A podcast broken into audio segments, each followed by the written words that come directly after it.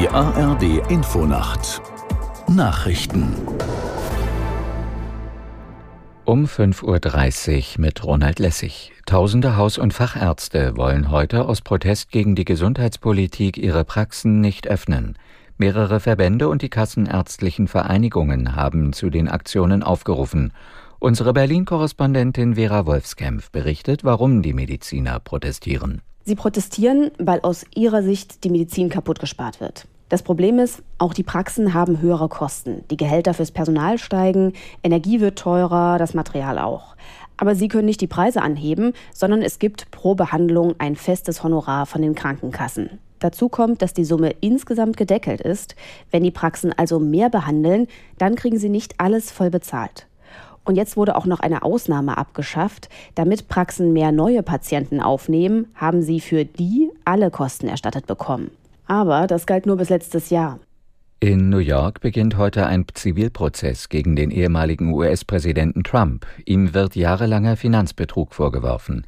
Aus New York Charlotte Voss. Im Wesentlichen geht es ab heute um sechs Vorwürfe, die noch offen sind, unter anderem Fälschung von Geschäftsunterlagen und Versicherungsbetrug.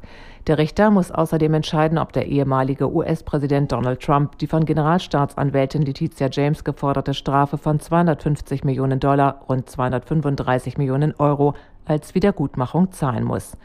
Ein wesentlicher Anklagepunkt ist bereits im Vorfeld entschieden worden. Der zuständige Richter Arthur Angerin hat bereits vergangene Woche geurteilt, dass Donald Trump und sein Familienunternehmen wegen Betrugs haftbar gemacht werden können.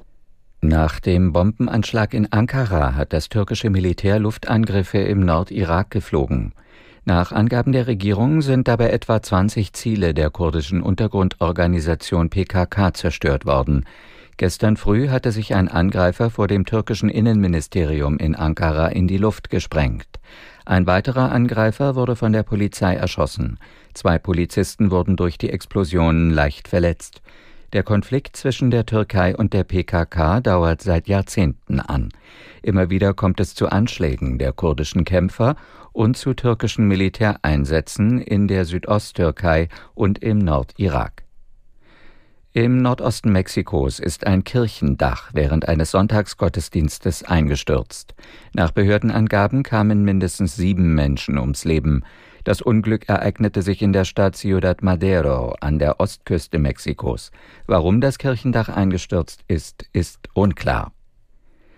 Das Wetter in Deutschland. Tagsüber viel Sonne, an den Küsten und in Schleswig-Holstein auch Wolken bei 23 bis 28 Grad. Am Dienstag windiges Schauerwetter im Osten und Südosten freundlicher, 22 bis 28 Grad an der Nordsee kühler. Am Mittwoch Sonne, Wolken und überall trocken bei bis zu 19 Grad. Das waren die Nachrichten.